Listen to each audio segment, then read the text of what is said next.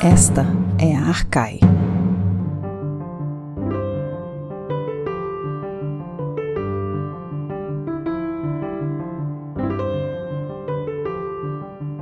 Olá, bem-vindas e bem-vindos a mais um episódio do podcast Arcai. A personagem de hoje é Nákia, e a nossa convidada é a professora Kátia Poser, professora do curso de História da Arte e do programa de pós-graduação em História, ambos do, da Universidade Federal do Rio Grande do Sul. Também é coordenadora do Laboratório de Estudos da Antiguidade Oriental, LEAL. Meu nome é Fernanda Pio e tenho comigo para a entrevista Lorena Ferreira, e na produção estão Beatriz de Pauli, Flávia Amaral e Gabriele Cornélio. Seja muito bem-vinda, Kátia. Obrigada, Fernanda. Eu que estou muito feliz de estar aqui com vocês. Uh, já tinha mencionado antes, né, o, o e, e todas essas ações que vocês realizam de divulgação científica, elas são muito importantes e certamente de, de, extrema qualidade e são um exemplo a ser seguido pelos diversos grupos de pesquisa brasileiros. Então, é, é uma honra e alegria estar com vocês. A honra é toda nossa, Kátia. Eu gostaria que a gente começasse te conhecendo, te conhecendo melhor. Conte um pouco para nós do teu interesse sobre as civilizações orientais e da tua trajetória até aqui. Vamos começar então do princípio.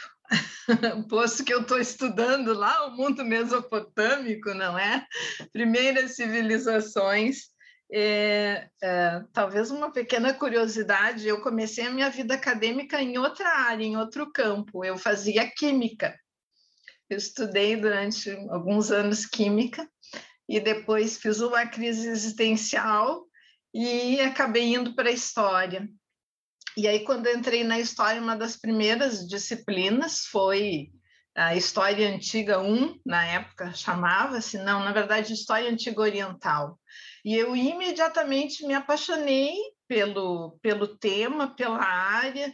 Eu lembro que a professora Loiva Félix, ela nos incentivava a trabalhar com fontes, com documentos traduzidos, claro, para o português, mas eu fiquei fascinada lendo o Código de Hammurabi, e ali, naquele momento, eu decidi que era isso que eu queria fazer. E, enfim, fui, é, busquei isso, não é? Então, na época, isso eu estou falando anos 80 do século passado, certo? A a formação, enfim, fiz a graduação em História na URGS, não é? E pós-graduação existia um mestrado uh, na UF, na Federal Fluminense, onde tinham dois grandes mestres da antiguidade oriental no Brasil, que era o professor Emanuel Buzon e o Ciro Flamarion Cardoso. Mas ainda sim, enfim, eu vivo e vivia é, em Porto Alegre e também por questões familiares eu não tinha condição de mudar para o Rio. Então já no final da graduação o Buzon, ah, que era né, o grande assiriólogo brasileiro, o Buzon começou a me orientar no TCC. Fiz um intensivo de uma semana no Rio de Janeiro de língua cádica uh, onde eu fiquei hospedada no sofá da sala do Buson, não é? E fazia aula com ele o dia inteiro na PUC, um intensivo de língua cádica, e depois a gente seguiu por carta, gente, porque na época não tinha nem fax. Então eu fazia os exercícios e mandava por carta e o Buzon recebia e corrigia e me devolvia. Foi assim, digamos, o início da minha formação aqui no Brasil. Mas também por questões uh, familiares assim, o meu esposo também estava tentando fazer um doutorado e aí ele acabou conseguindo uma bolsa, então eu terminei a graduação e alguns meses depois fui para a França e fui aceita no doutorado em história lá, né? Então eu pulei essa etapa do mestrado, cheguei em Paris com meu TCC embaixo do braço e, enfim, eu fiz um um, um, doutorado mais longo do que os demais, eu fiz em cinco anos por conta da exigência mesmo do conhecimento da língua cádica, não é? Que lá o pessoal disse, ah, ok, podemos te aceitar, só que quando o pessoal entra no doutorado aqui, eles já estão no terceiro ano de estudo da gramática, e eu, entende, eu tinha alguns meses, assim como contei para vocês, então, o início foi bem difícil, foi um esforço muito grande aprender um, uma gramática, enfim, vocês sabem isso, né? De uma língua morta através de uma outra gramática de uma língua estrangeira. E eu até brinco assim, depois, se vocês quiserem, vocês cortam essa parte. Mas uh,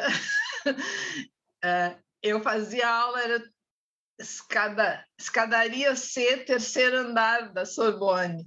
E, e no primeiro andar era o, o, o, Centro de Estudos Portugueses e Brasileiros. E muitas vezes, subindo a escada, eu pensei em mudar de andar não é? Mas, uh, mas aí persisti, eu disse, não, eu vim aqui para isso, é isso que eu vou fazer. E, enfim, acho, eu sou muito feliz e plena nessa minha atividade profissional, eu faço o, realmente, assim, que, que me dá prazer, né? Então, acho que é um, é um privilégio muito grande a gente trabalhar com aquilo que se gosta, né? Enfim, esse mundo que uh, normalmente, digamos, é entendido como distante, tanto no tempo como no espaço, né? Antiguidade oriental são dois adjetivos aí que, que uh, uh, num, primeiro, num primeiro entendimento nos afastam, né?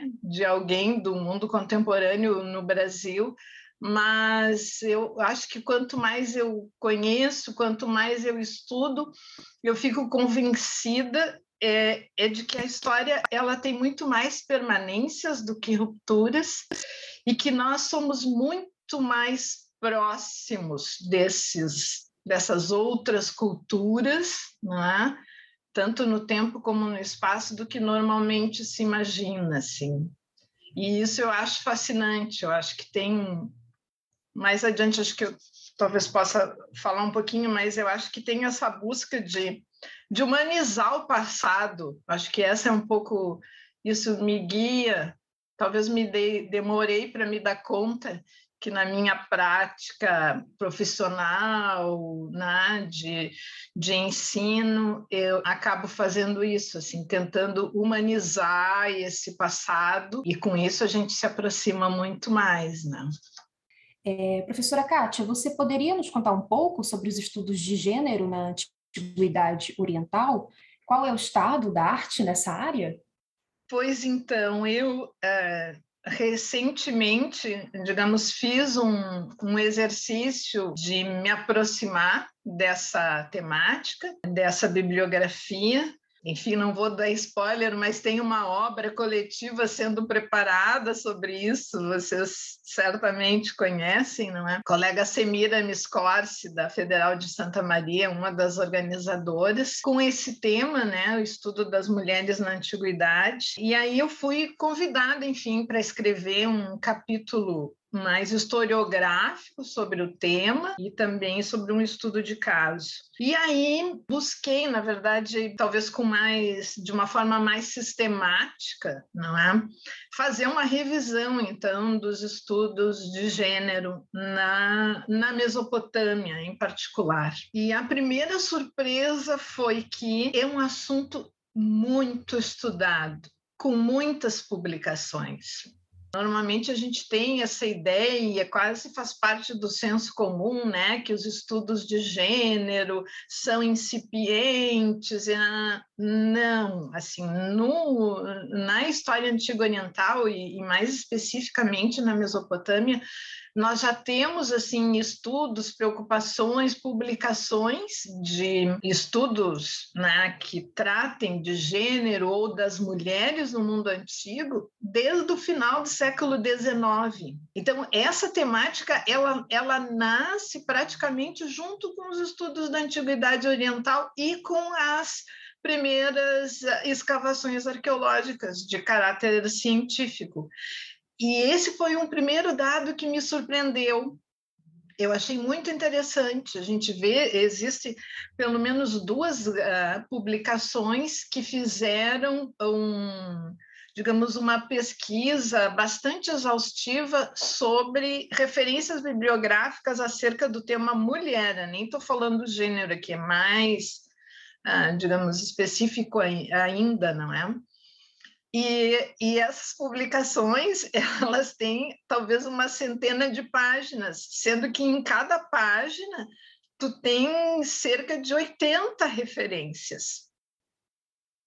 E com uma continuidade, né? Eu falei isso, vem lá desde o final do século XIX, claro que uh, a partir dos anos 70, né, do século passado, uh, esse tema se, uh, se consolidou ainda mais, então, assim, tu tem perspectivas diversas, né, de uh, identificação, por exemplo, de nomes de, de mulheres, na documentação cuneiforme, a cultura material ela traz muitos elementos depois, talvez eu possa falar um pouquinho dessa da pesquisa que eu tô, estou realizando agora. Então é, é, digamos, é surpreendente e porque e também um outro dado é que existem contribuições nos cinco continentes sobre essa temática. Tu tem pesquisadores, por exemplo, no Japão, na Europa e na América Latina, que estão produzindo, né, e, ou que ao longo desse século e meio vem uh, produzindo, claro, com diferentes vieses, com diferentes metodologias, a gente observa né, que uh, a própria, uh, digamos, crescimento dos estudos feministas na história, na sociologia, elas influenciaram, então tem as chamadas três ondas, não é? Momentos distintos onde o, a temática ou o viés priorizado ele vai mudar ao longo da história, mas o, o, eu penso que é uma realidade feliz essa, não é? Da gente identificar que sim, os estudos de gênero eles têm uma longa tradição dentro da área de antiguidade oriental. Kátia, muito interessante esse tema. Eu acho que é uma, um campo muito relevante de pesquisa e também no sentido de modificar a narrativa que a gente tem sobre a história, né? Não só como um campo separado, mas um campo que altera a nossa compreensão do mundo antigo. Uh, gostaria de, de, ouvir um pouco de você, é, que coordena o Laboratório de Estudos da Antiguidade Oriental, o LEAL, uh, sobre qual é o trabalho desse grupo, como que ele funciona. Conta um pouco para a gente. Bom, a criação do Leal é um pouco uma realização de um sonho, não é? Que eu tinha de conseguir organizar, sistematizar e criar um espaço que pudesse receber uh, as pesquisas que vêm sendo realizadas, sobretudo no âmbito da universidade onde eu trabalho, e ao mesmo tempo assim divulgar e potencializar uh, o resultado desse, de, desse trabalho que vinha sendo feito, talvez de uma maneira mais pulverizada, não é? Nós estamos, vamos completar agora em maio, seis anos de existência, o Leal. Então, a gente tem um site, fizemos a partir do ano retrasado, durante a pandemia, criamos o Instagram do grupo e temos conseguido fazer, eh, enfim, postagens, fazer uma divulgação sistemática contatar diversos pesquisadores no Brasil. Uh, é surpreendente, não é? Talvez pouco visível, mas nós temos pessoas interessadas que estão fazendo pesquisa em nível de graduação ou de pós-graduação em todas as regiões do Brasil, trabalhando com a história antiga oriental. Né? Então, uh, o laboratório, acho que ele ele se presta um pouco a propiciar um diálogo entre esses pesquisadores, porque a gente tem um sentimento, e não é só sentimento, tem uma dose de realidade nisso, que é um trabalho talvez mais solitário, posto que nós não temos assim uh, grupos de pesquisa com um número expressivo de pesquisadores em uma única instituição. Essa ideia que eu falei antes, né? As pessoas estão mais espalhadas, mais pulverizadas e, portanto, mais sozinhas não é? nessas pesquisas.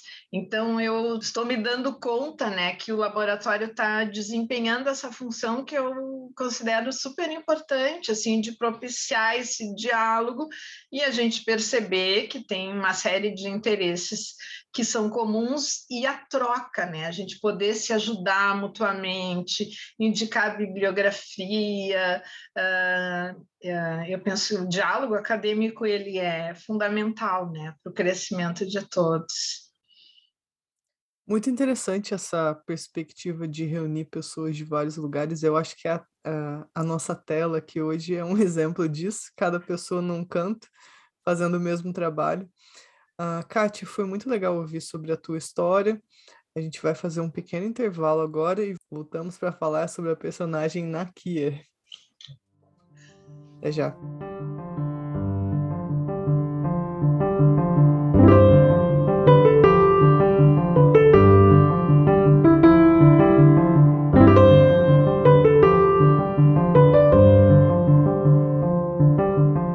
Você ouve podcast Arcai, da Cátedra Unesco Arcai sobre as origens plurais do pensamento ocidental da Universidade de Brasília. Assine nosso conteúdo no lugar em que costuma ouvir seus podcasts.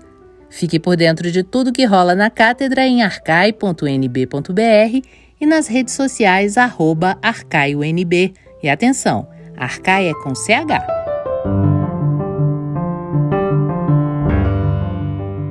Voltamos para o nosso segundo bloco com a professora Kátia Poser. Kátia, uh, vamos apresentar agora a nossa personagem de hoje, Nákia, começando pela origem de seus nomes e as suas nomenclaturas. O que se sabe sobre ela? Bom, a rainha Nakia. Ah, Nakia. O nome dela é grafado N-A-Q-I aí tem um Aleph ali e o A. Então, porque tem, teria uma, uma outra vogal que ficou muito fraquinha, então quando as vogais ficam muito fraquinhas, elas somem e aí elas são grafadas como um Aleph. Daí o, o digamos a ênfase né, nessa sílaba naquia. É, é um caso que eu Meu considero... erro foi proposital só para explicar essa parte. Tô brincando. uh, então, a Anaquinha é um caso, digamos, peculiar. Assim, a gente pode começar falando do currículo da Anaquia. Ela foi a esposa do rei Senaqueribe. Bom, então, para início de tudo, ela foi uma rainha assíria que viveu no século 6, 6 virado para o 5 antes da Era Comum. Né? Ela foi esposa do rei Senaqueribe, ela foi a nora do Sargão II, ela foi a mãe do Assarradon e ela foi a avó do Assurbanipal, que certamente dentre todos é o rei mais conhecido, né? Uh, em fontes gregas ele era chamado de Sardanapalo, e a gente tem todo um, uh, enfim, uma produção literária, musical, né? Tem óperas, tem pinturas do século XIX uh, inspiradas, digamos, na história do Assurbanipal. Então, assim, ela tem, digamos, essa tradição, assim, familiar, não é? Mas a documentação uh, vai nos falar dela a partir de 681 antes da Era Comum, que é a mesma data em que o seu filho Assarhaddon uh, sobe ao trono. E aí há, digamos, algumas hipóteses, né? Uh, ou especulações de que, uh, na verdade, o filho, o, o, o Assarhaddon, o, o é, filho, então, do Senaqueribe. O Senaqueribe é uma história clássica. Ele foi assassinado ainda durante o seu governo. Ele foi assassinado com uma punhalada nas costas quando ele estava dentro de um templo. E, e, e, isso foi feito por um dos seus filhos, que é o Ashur-Nadin Shumi, que era irmão do Assarhaddon. Então, digamos lá, boatos, para fazer uma brincadeira, não é? De que, na verdade, a Naquinha estava por trás dessa trama toda. Ela talvez tivesse estimulado, instigado esse filho a cometer o assassinato para dar lugar ao trono para o seu predileto, que era o Assarhaddon. Enfim, isso é mais a nível de, como dizer, uma elucubração. Nós não temos documentação, não é, que nos comprove isso. Mas é daquelas uh, hipóteses, né, que os historiadores antigos gostam de, de fazer. Então, assim, quando a Sarradon sobe o torno, ela vai passar a ser mencionada em muitos documentos. E essa documentação, então, assim, tem uma documentação de uh, escrita, muitas cartas, sobretudo são cartas, entre uh, a diplomacia, secretários do rei, oficiais assírios, com ela. Então a gente, na verdade, assim, a gente tem é, arquivos epistolares endereçados a ela. A gente tem as cartas que ela recebeu, as respostas as que ela expediu não, não ou não foram preservadas ou não são conhecidas ainda. Mas ela tinha uma extensa troca de correspondências, então, com esses diversos altos funcionários. E há uh, aí um outro conjunto de documentos que são cartas escritas e ou dirigidas ao próprio rei Assarhaddon que mencionam o nome dela. Então, assim, ela ela está muito ligada no affaire d'État, não é? Nas, na, na condução de questões políticas e talvez mais de política interna. Né? O que mais que eu posso falar? Bom, a, a, Fernanda tinha mencionado aqui a questão do nome dela, né? Tem uma outra ca característica interessante, mencionei, o nome dela é Nakia, então esse é o nome aramaico dela. Ela, ela tinha um outro nome em língua acádica, que era Zakutu. Então ela sempre vai ser mencionada uh, com os dois nomes, em toda a documentação fala a rainha, né, uh, Nakia, Zakutu, e ainda ela recebe o título, né, o epíteto de rainha mãe. Então ela é sempre mencionada em todos os textos dessa forma, Nakia Zakutu, rainha mãe. Então a gente né, é um indício muito forte desse papel dela também enquanto atuando né, no poder. E aí a gente tem talvez duas hipóteses né, para pensar essas, porque o uso de dois nomes em duas línguas distintas. Primeiro que é, talvez para mim acho que seria a resposta mais plausível, não é? Que é um reflexo da própria diversidade linguística que a gente vai ter no Império Assírio, porque as duas línguas, o acádico e o aramaico, eram línguas correntes. Né? Há quem defenda de que ela talvez fosse uma estrangeira, que ela viesse de Babilônia, ou que simplesmente a adoção do nome acádico seria uma moda da época, né? Tipo, é moda ter um nome o resto semítico, então ela adotou um. Né? Mas então ela tem essa, essa menção sempre como rainha mãe. Né? Certo. E, Kátia, voltando um pouco que você falou anteriormente sobre o esposo, né? Sabe-se que a Nakia possuía grande influência nas decisões do seu esposo, né, o rei Senaqueribe. No que resultou, de fato, assim, essa influência?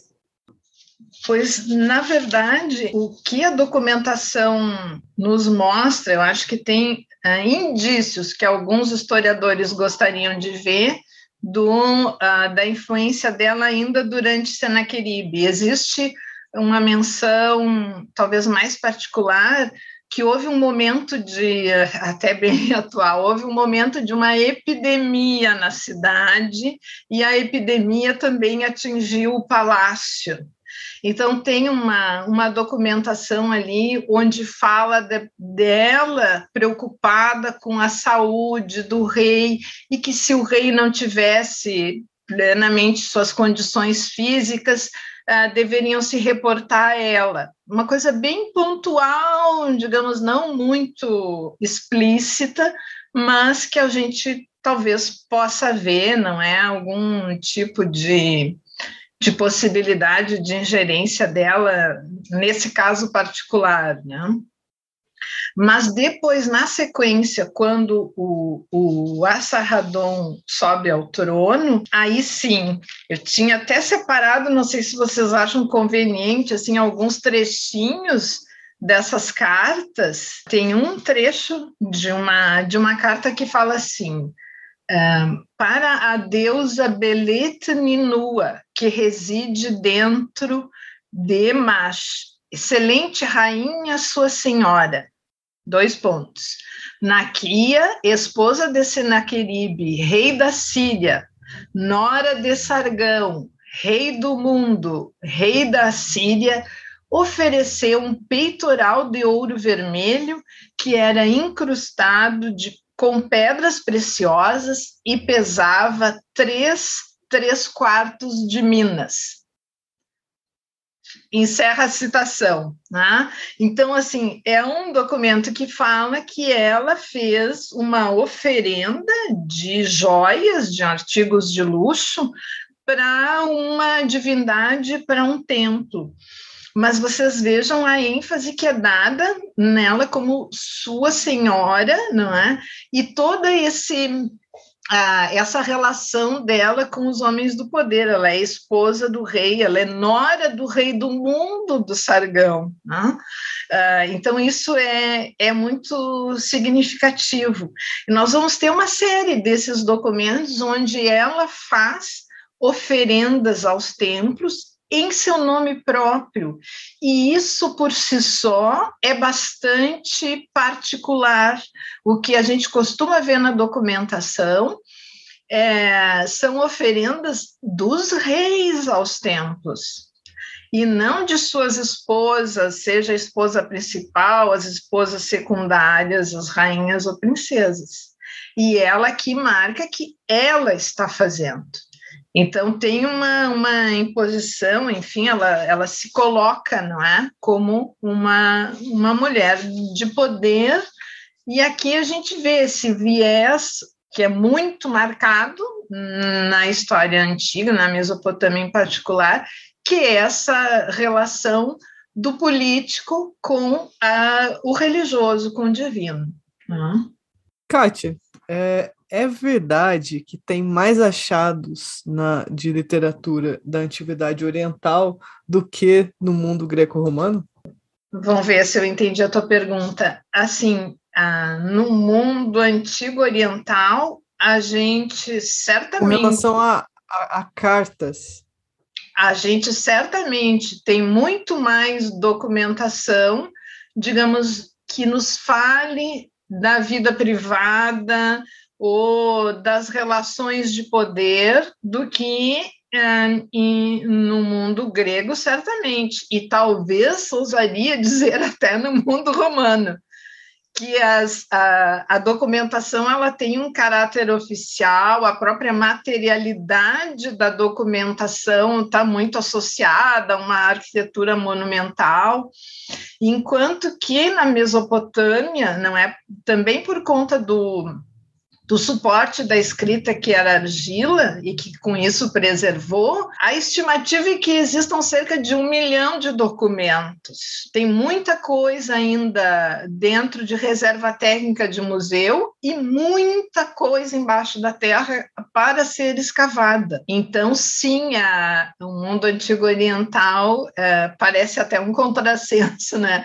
Mas ele tem uma potencialidade de muito maior maior de se reconstituir, digamos, uma história da vida privada ou das relações de poder, do funcionamento da sociedade, do que no mundo clássico, por conta mesmo do perfil das fontes.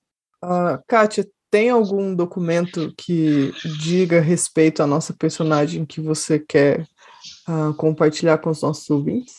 Uh, na verdade, sim. Uh, talvez compartilhe um e faça menção a um segundo. Existe um que é considerado assim dos textos mais extraordinários que fazem referência à Naquia, que fala da comemoração da construção de um palácio em homenagem ao rei Assarhaddon. É um documento talvez mais longo, não é? Eu até recortei aqui um, um exemplo que depois eu faço a leitura para vocês, mas é um, um, documento excepcional porque ela é, nos fala da, da, da fundação de um palácio que foi construído pela Naquia, em homenagem ao rei Assarhaddon.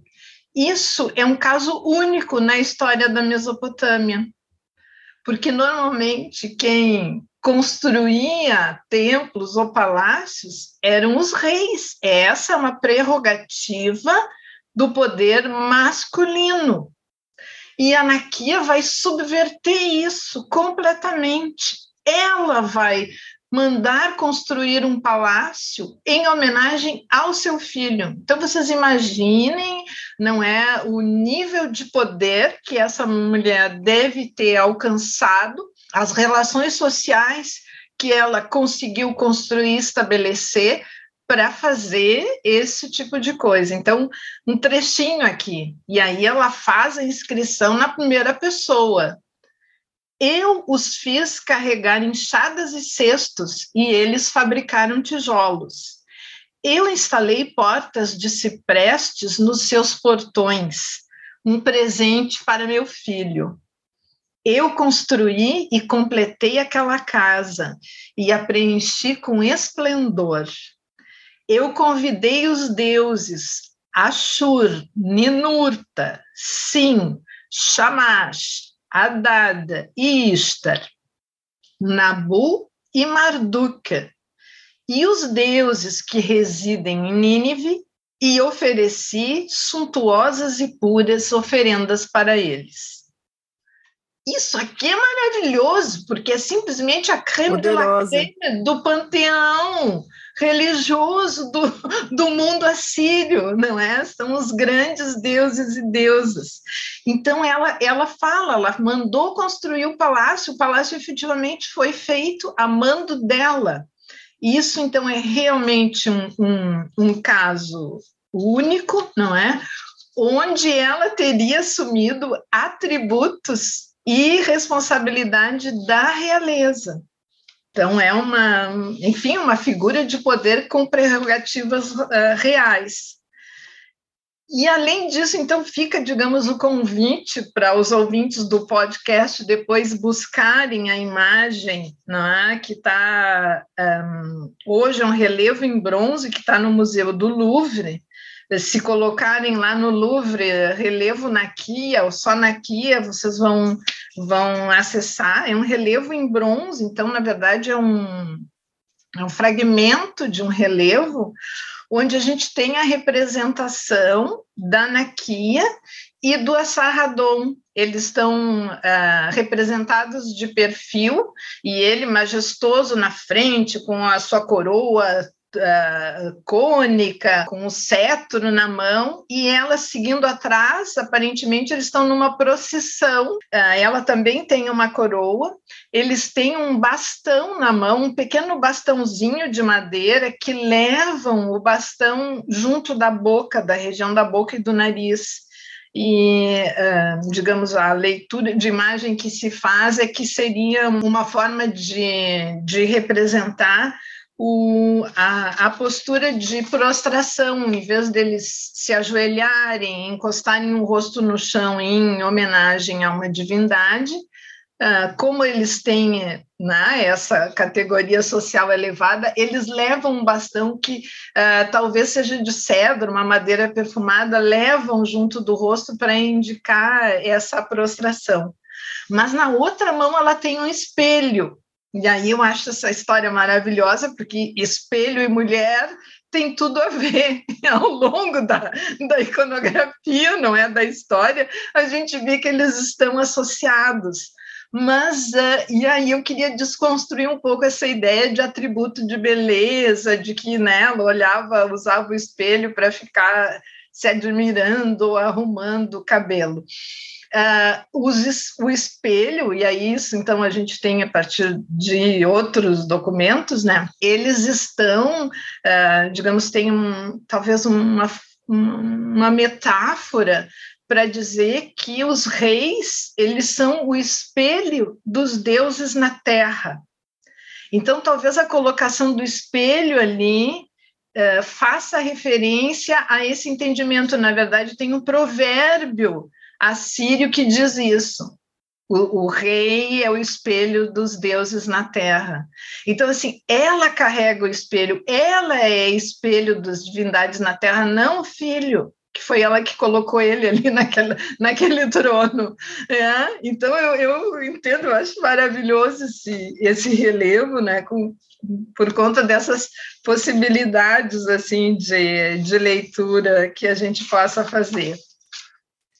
Kátia, adorei a informação sobre o espelho, mas antes da gente encerrar, eu queria fazer uma pergunta. Qual é o lance dessas imagens todas com, com as pessoas de lado, sabe? De perfil? Por quê?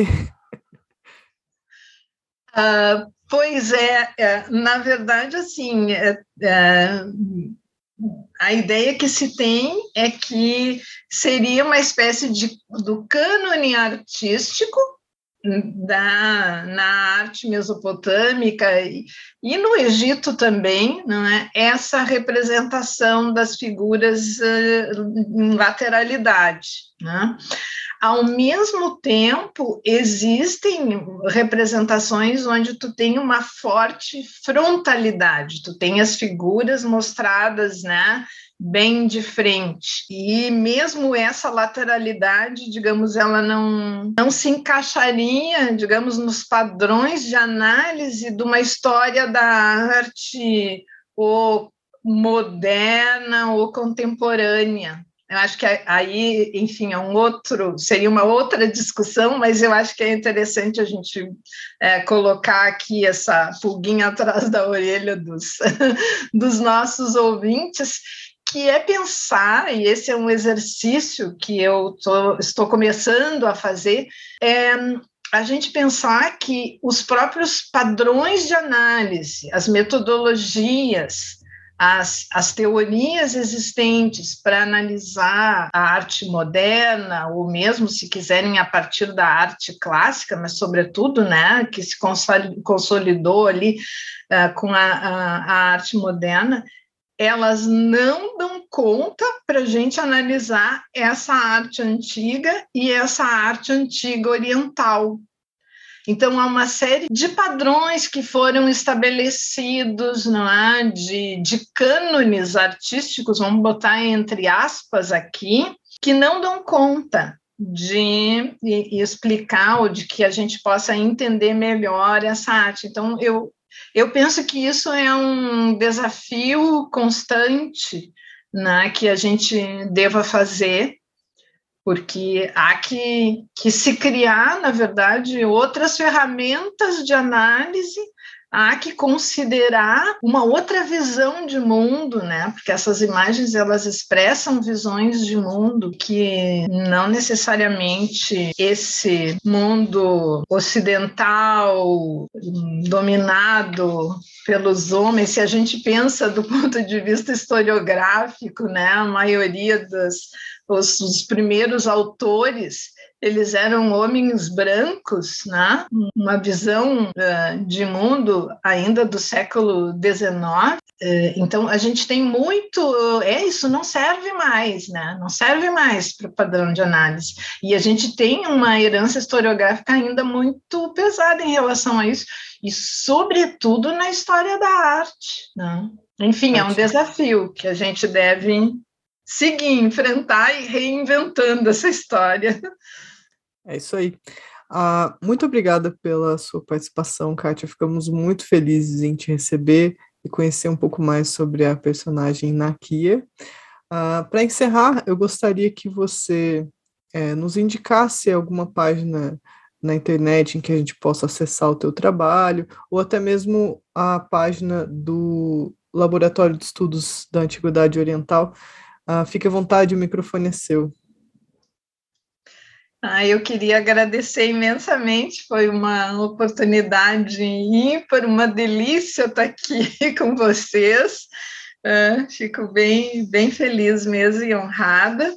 Uh, uh, eu poderia su sugerir, enfim, que o pessoal possa olhar e seguir, nos seguir no Instagram, que é o que é a rede social que a gente está agora mais conectado e se mantendo mais atualizado uh, que é então arroba leal.urgs, UFRGS, que é a sigla da universidade, e a gente toda semana tenta postar, fazer um, um, post sobre algum objeto, ou às vezes um sítio arqueológico, né? Uh, trazendo um pouco uma divulgação científica sobre o mundo antigo oriental. Queridos, muito obrigada. Muito obrigado, Kátia.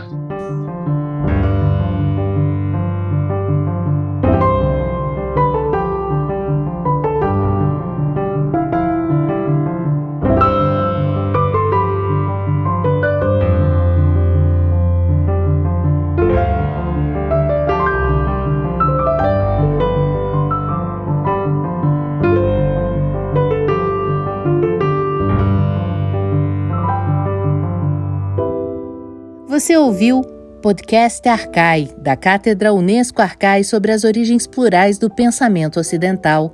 Produção: Arthur Sobreira, Beatriz De Pauli, Fernanda Pio, Flávia Amaral e Gabriele Cornelli. Locução: Marcela Diniz. Trilha de Dambodan.